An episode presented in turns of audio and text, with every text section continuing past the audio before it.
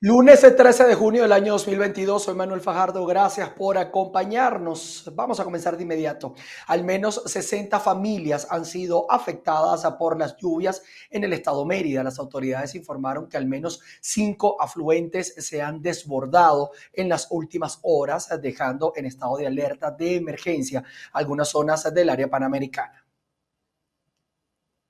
Amigos de BPI TV, en el estado Mérida durante este fin de semana se vieron afectadas al menos 60 viviendas, específicamente en el municipio Obispo Ramos de Lora. Así lo informó el alcalde Enrique Guillén, quien a través de sus redes sociales comunicó que algunas poblaciones se habrían visto afectadas por el desbordamiento de cuatro afluentes hídricos de la zona, principalmente San Rafael de Alcázar, esta población que lamentablemente vio las afectaciones por estas 60 viviendas, algunas de ellas en pérdida total. Se espera que para este lunes tanto la alcaldía como los entes encargados que se encuentran realizando evalúos en la zona, como Protección Civil en el Estado Mérida, bomberos, también la gobernación del Estado puedan ofrecer un nuevo balance general para conocer si hay más viviendas y familias afectadas por estas lluvias registradas. De igual forma, la gobernación del estado informó que en el área panamericana de este estado de la región andina del país, otros municipios, además de Obispo Ramos de Lora, se habrían visto afectados como Tulio Febres Cordero, en donde también se registró el, el desbordamiento de, uno, de un importante afluente hídrico, dejando en riesgo uno de los puentes principales, una de las vías principales que comunica este municipio con algunas otras zonas pertenecientes principalmente al estado Zulia. Esta es parte de la información que se ha generado hasta los momentos, esperando nuevos reportes por parte de las diferentes alcaldías y de la gobernación del estado para conocer la situación real y recordando que Mérida viene siendo eh, sin lugar a dudas uno de los estados más perjudicados por las lluvias desde el inicio del 2022, pero más específicamente desde hace algunos dos meses. De igual forma, las autoridades competentes aseguran que se esperan puedan continuar las lluvias durante todo este 2022. Esta es la información que nosotros tenemos hasta los momentos y con esto despedimos este contacto. Reportando desde el Estado Mérida, José Gregorio Rojas, BPI TV. Continuando con este tema, el desbordamiento de la quebrada Tabure, producto de la fuerte lluvia de este domingo, dejó como consecuencia de, eh, o quedó esto como consecuencia de las inundaciones. Andreina Ramos nos tiene el detalle. Gracias por el contacto, muy buenas tardes, feliz inicio de semana. Lo que se puede apreciar a mis espaldas es parte de lo que dejó el desbordamiento de la quebrada Tabura en el municipio palavecino, la cual se desbordó debido a las fuertes precipitaciones que cayeron ayer domingo sobre gran parte del país. Ante esta situación, representantes del Consejo Municipal de Cabudare exhortaron a la alcaldía a atender los llamados de emergencia que se hacen desde las comunidades. Toda esta cantidad de agua hizo que normal, eh, nuevamente se viniera eh, y enlodara toda esta situación, lo que produjo entonces la caída de este chaguaramo. Pero más allá de este chaguaramo, lo más importante es que estamos a escaso dos metros de ese posta donde tiene el alumbrado público de todo este macro sector. Es decir, nosotros entonces lo que estamos es esperando que suceda una tragedia para que las autoridades actúen.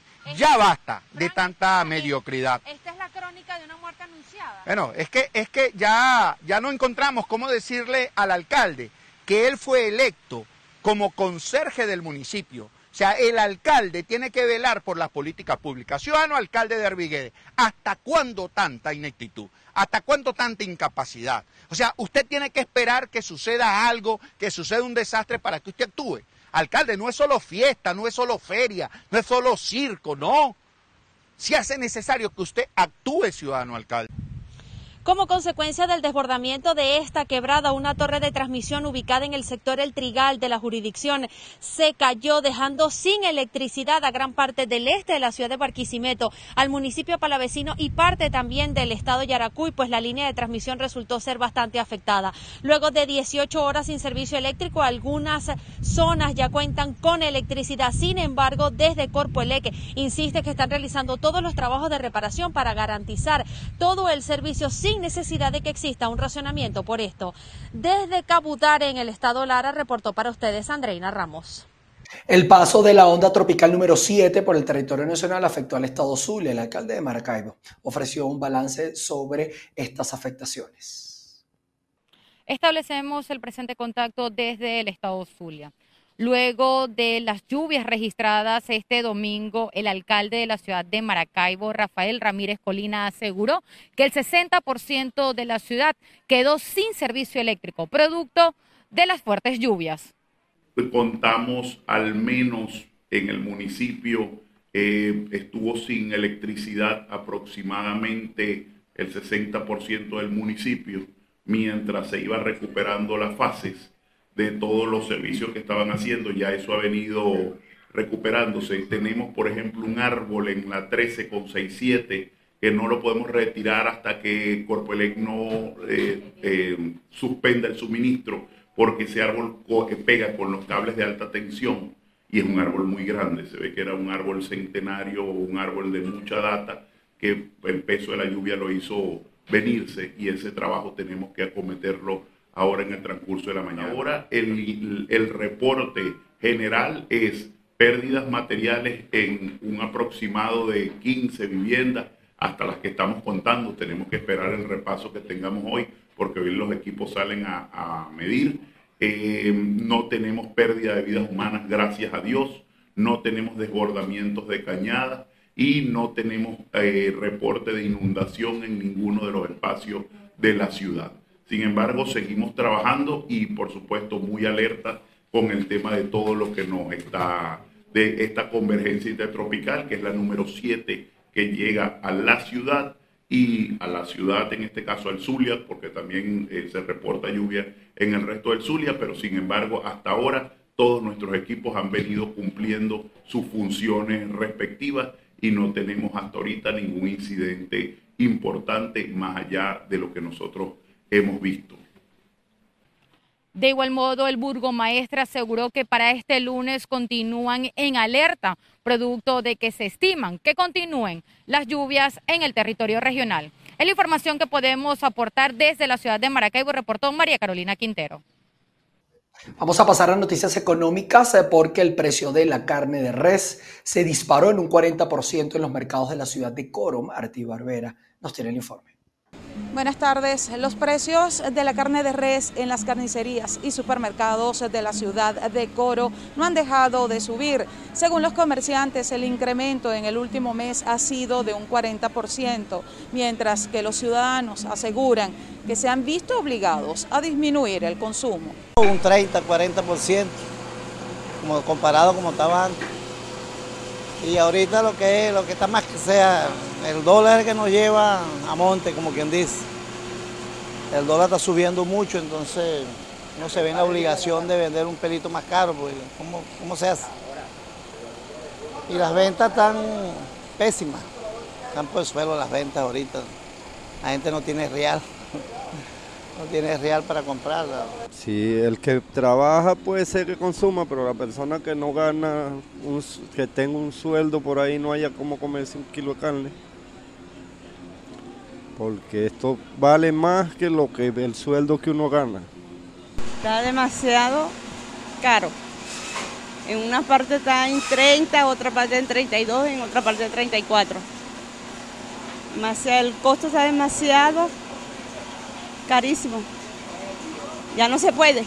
Por otra parte, los vendedores señalaron que vender un kilo de carne de res entre 7 y 8 dólares no es factible, razón por la que han optado en aumentar el inventario de pollo y cerdo, ya que tienen precios más accesibles para la venta. Desde el Estado Falcón reportó Martí Barbera.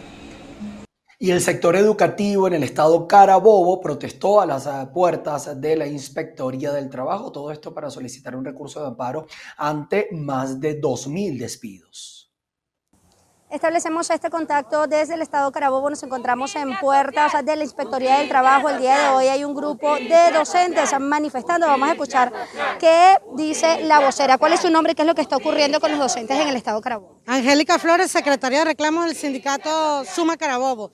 Tenemos estos docentes obreros administrativos aquí ante la inspectoría ya que no cobraron la quincena del 10 de junio y no aparecen registrados en la página del Ministerio de Educación. Ah, hablamos de un despido indirecto.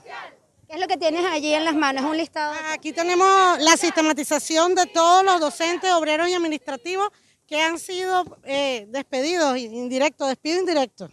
Está ocurriendo con los docentes, también con los administrativos, con los obreros, cuénteme. Sí, esto está ocurriendo con todos este, los docentes, obreros y administrativos. Es lamentable que esté ocurriendo ya que hemos acudido en todos los gremios a zona educativa y no hemos sido atendidos por la directora de zona educativa, Aymara Guiar.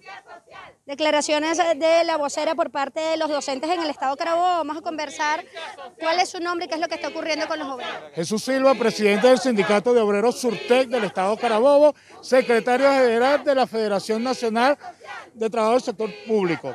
Sí, aquí estamos eh, representando a los trabajadores junto por el atropello unilateral de Zona Educativa Carabobo que era de discusión del contrato colectivo aquí en el Ministerio de Educación, deja sin salario en la quincena 10 de junio a más de 2.000 trabajadores aquí en Carabobo. Estamos hablando de trabajadores con 1408, trabajadores que estaban cumpliendo con sus funciones, ¿verdad? Fueron eh, sacados del sistema de pago y bueno, amparándonos en la, en la ley orgánica del trabajo, vienen aquí a solicitar el respaldo del ente rector de la Ley Orgánica de Trabajo. Nosotros aquí solamente lo que queremos es que se le restituya el sueldo a todas estas madres y padres de familia Declaraciones del vocero el día de hoy se encuentran acá en puertas de la Inspectoría del Trabajo. Aseguran que al menos 2.000 trabajadores entre docentes, empleados y obreros se les suspendió el salario esta última quincena, por lo que vienen a este ente rector a ampararse. Es parte del reporte que tenemos al momento, quien reporta Ruta en la Venda. Personas del movimiento LGBTI exigieron respeto a sus derechos e informaron las actividades en el marco del mes del orgullo. Sí, hacemos este contacto desde el centro de Caracas, en donde activistas del movimiento LGBTI realizan una rueda de prensa en el marco del mes del orgullo. Bueno, mi nombre es Cody Campos, yo soy activista del movimiento de la comunidad de lesbianas, gay, bisexuales, trans, intersexuales y queer de Venezuela. Eh, bueno, en este mes de junio celebrando lo que es el orgullo de la comunidad LGBTI. Eh, hoy recordamos lo que fue los disturbios de Stonewall en 1969 y que cada año eh, la comunidad va celebrando este día, pero también llevando las luchas y las banderas que tenemos por la no discriminación por razones de orientación sexual e identidad de, género.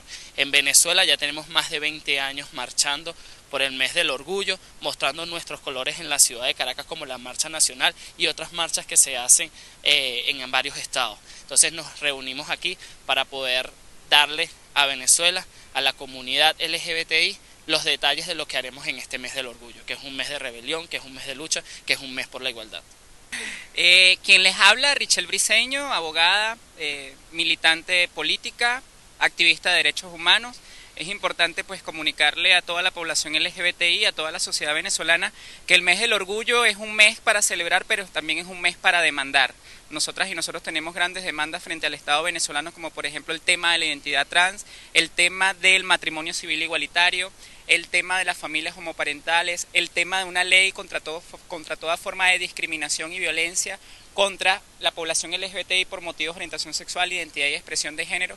Entonces, es importante saber y entender que bien la lucha no termina, que bien la lucha no acaba, que bien la lucha sigue y debe ser disciplinada porque nosotras y nosotros, los ciudadanos LGBTI de Venezuela, no somos ciudadanos de segunda ni tercera, sino que tenemos, digamos, el deber de conseguir ese estatus de iguales eh, ciudadanos ante los iguales derechos que tiene el resto de la sociedad. Ni más ni menos derecho es la consigna que nosotros vamos a tener el día de la marcha, el 3 de julio, vamos a salir a las calles de Caracas pues a exigir que se nos reconozca como iguales ante la sociedad. Tenemos grandes demandas, vamos a seguir presionando para que esto sea posible.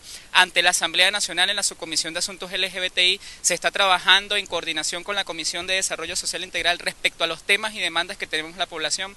Asimismo, con el Consejo Nacional Electoral se ha establecido mesas de trabajo que se han llevado a cabo y que probablemente pues tenga sus frutos a futuro. Es importante entonces entender que debemos unirnos, demostrar que no solamente tenemos la razón, sino que también tenemos la fuerza para lograr nuestros objetivos. Estas fueron parte de las declaraciones de algunos de los activistas del movimiento LGBTI quienes señalaban que el próximo 3 de julio ellos van a salir nuevamente a continuar exigiendo sus derechos ante el Estado. Desde Caracas, Venezuela, María Alejandra Silva. Pasando al estado portuguesa, en, las calles del centro de Guanare se ha incrementado el número de vendedores callejeros de alimentos, representando una alternativa para las personas de menos recursos y a su vez también una oportunidad para escapar de la crisis. Manuel Alvarado nos tiene el reporte. Así es, gracias por el contacto. En este recorrido que realizáramos por el centro de la ciudad de Guanare, los comerciantes informales aseguran que estos productos son una alternativa gastronómica para personas con bajo poder adquisitivo. Veamos. Vendemos cachapa con una variedad de productos, vendemos con queso de mano, queso rallado, buscando ampliar el negocio y establecernos un local. Por ahora el método de trabajo es móvil, pues estamos aquí, podemos, vamos bajando, llegando a cada uno de los, de los comerciantes que tenga esta avenida. Pues. No, yo pienso que la crisis la crisis, las crisis son mentales, pues.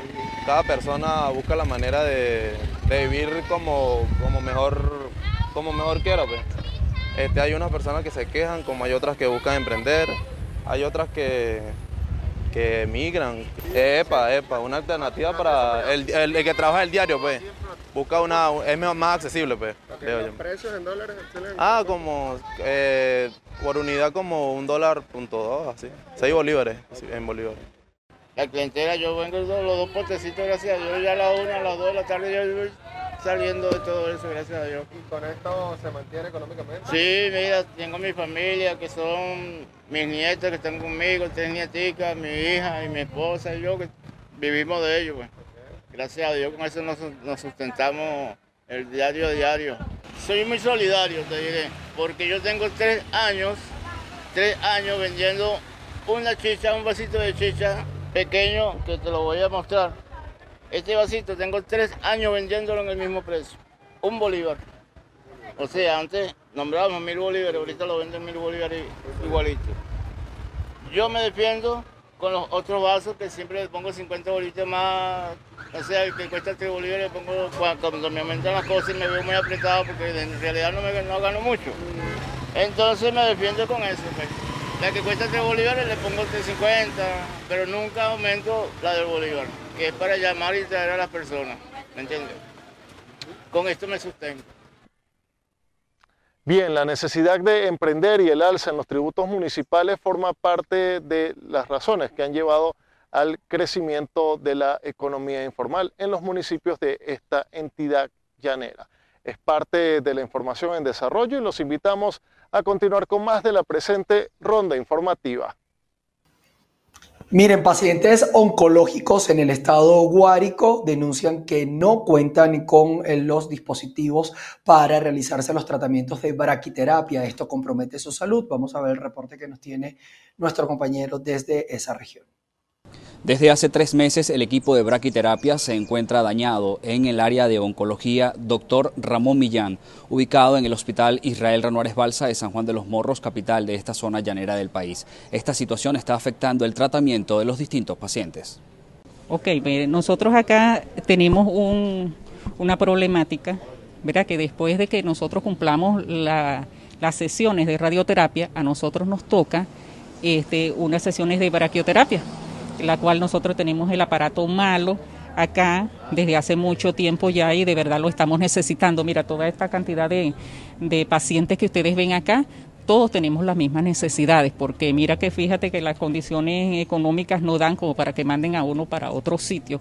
Teniendo nosotros aquí este aparato listo, en buenas condiciones, nosotros tenemos la oportunidad de no movilizarnos a otro lado ni de hacer esos gastos que en realidad no están en nuestras manos.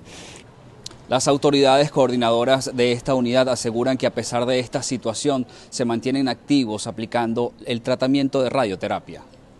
Es importante hacer también eh, esa acotación, que ahorita eh, tenemos inoperativo el equipo de braquiterapia, pero eh, si bien es cierto, nosotros estamos este, tratando a los pacientes con radioterapia externa, en este caso tenemos el, el equipo, el Cobarto 60, funcionando completamente y realizando todas las actividades este, inherentes al tratamiento, pues.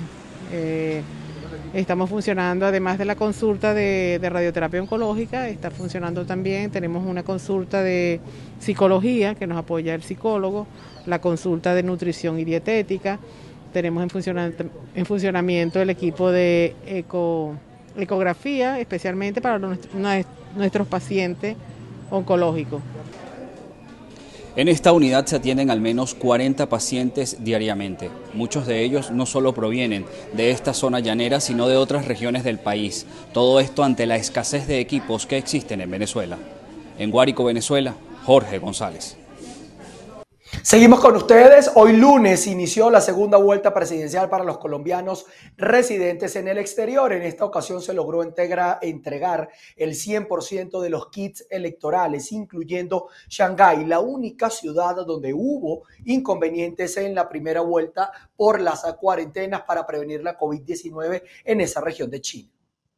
La votación en el exterior tiene una logística de 250 puestos de votación con 1.343 mesas electorales habilitadas en 67 países y otros 6 puestos en la zona de frontera para que voten los colombianos residentes en Venezuela. Se garantizó el 100% para poder ejercer el voto a todos nuestros connacionales en el exterior. Se abren hoy oficialmente las elecciones en todos nuestros consulados a partir de el Consulado de Oakland en Nueva Zelanda y está garantizada por parte de la Registraduría Nacional del Estado Civil todos los kits entregados a satisfacción. Para atender cualquier situación por la que requieran apoyo los cónsules de Colombia en el exterior y la Cancillería, la Registraduría tiene la mesa de ayuda para atenderlos ante cualquier contingencia. El registrador Alexander Vega explicó que en el caso de los comicios en el exterior, el escrutinio le corresponde al Consejo Nacional Electoral. Todos los días se hace el escrutinio de mesa, se guarda eh, los formularios C14 de los jurados de votación y el escrutinio lo hace el Consejo Nacional Electoral a partir del día lunes que empiezan a llegar los documentos electorales. El, eh, el, exterior lo escruta es directamente el Consejo Nacional Electoral, pero día a día se va cerrando el escrutinio y el día domingo, cuando se cierra la votación, automáticamente la información pasa al Consejo Electoral. En cuanto a la logística nacional para la elección, no hay ningún contratiempo hasta el momento. Sin embargo, por temas climáticos se mantiene la atención en algunas zonas del país. A nivel nacional tenemos un parte de tranquilidad del Ministerio de Defensa y el Ministro del Interior en el plan Ágora y Democracia. No hay traslado de puestos por orden público. A partir del día de mañana estaremos en reunión permanente con el señor ministro del Interior para saber si situaciones de hora invernal ameritan traslado de puestos por hora invernal, pero por orden público está garantizada la seguridad. Desde hoy las campañas solo tienen permitidos eventos cerrados y está prohibida la publicación de encuestas. En las últimas cuatro mediciones difundidas durante el fin de semana, en tres le daban la victoria a Rodolfo Hernández con un margen de diferencia de entre uno y dos puntos y una de ellas le daba el triunfo a Gustavo Petro con una diferencia de 10 puntos porcentuales. En Bogotá, Miguel Cardosa, VPI TV. Pasemos a otras informaciones. Lamentable porque presuntamente los cuerpos del periodista británico Don Phillips, de 57 años, y el experto indígena Bruno Pereira, de 41, fueron encontrados en la Amazonía de Brasil tras más de una semana desaparecidos. El diario británico The Guardian aseguró que el embajador de Brasil en el Reino Unido le dio la lamentable noticia a la familia de Phillips.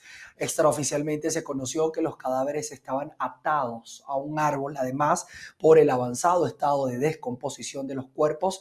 Estos van a ser remitidos a Manaus, la capital regional, o, también a Brasilia, para pasar por la pericia forense que confirme oficialmente la identificación de estas víctimas. Los dos hombres estaban en un viaje haciendo un reportaje en la selva remota en una zona cercana, cercana con la frontera de Perú y Colombia, que es hogar del mayor número de indígenas no contactados del mundo. La región ha traído a bandas de traficantes de cocaína junto con madereros, mineros y cazadores ilegales. Lamentable esta noticia. Les cuento también que la alta comisionada para la ONU de los Derechos Humanos, eh, Michelle Bachelet, anunció que renuncia a presentarse a un nuevo mandato. Veamos. Tomé la decisión hace dos meses antes de ir a China e informé de ello a mi jefe, el secretario general, así que no tiene relación con el viaje a China. Siempre leo y escucho las críticas, son parte de la vida y pueden imaginar que después de haber sido presidenta en dos ocasiones, he recibido muchas críticas. No son ellas las que me hacen tomar determinadas decisiones. Esta es una decisión que tomo porque verdaderamente mi familia me necesita, mi país me necesita.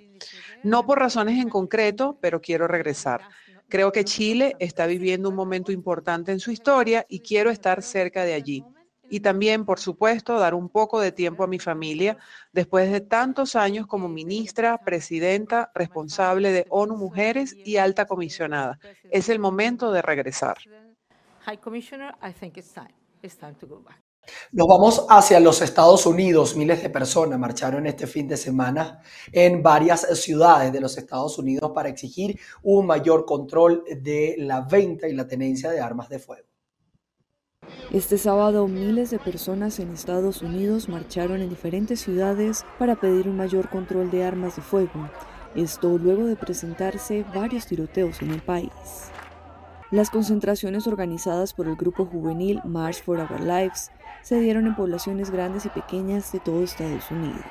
La principal fue la de la capital Washington DC, que se convocó junto al icónico monumento a George Washington el obelisco que se alza en el centro de la ciudad a poca distancia de la Casa Blanca.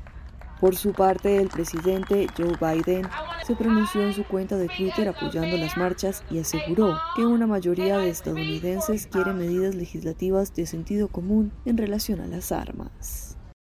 En este sentido, un grupo de senadores estadounidenses anunciaron un principio o en principio de acuerdo, todo esto para aumentar el control de armas de fuego en ese país que propone medidas de mínimos después de los tiroteos masivos en un supermercado de Buffalo en Nueva York y también en la escuela de Wall en Texas. A través de un comunicado, el grupo de senadores, tanto demócratas como republicanos, indicaron que el acuerdo incluye la revisión del proceso de compra para armas de menores de 21 años y multas por compras falsas. El paquete de medidas también se extiende a todo el país.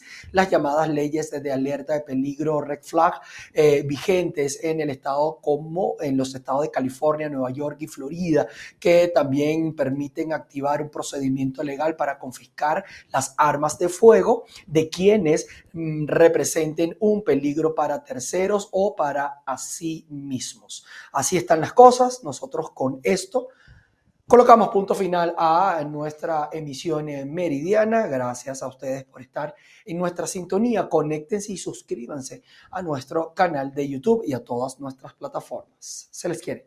Chao, chao.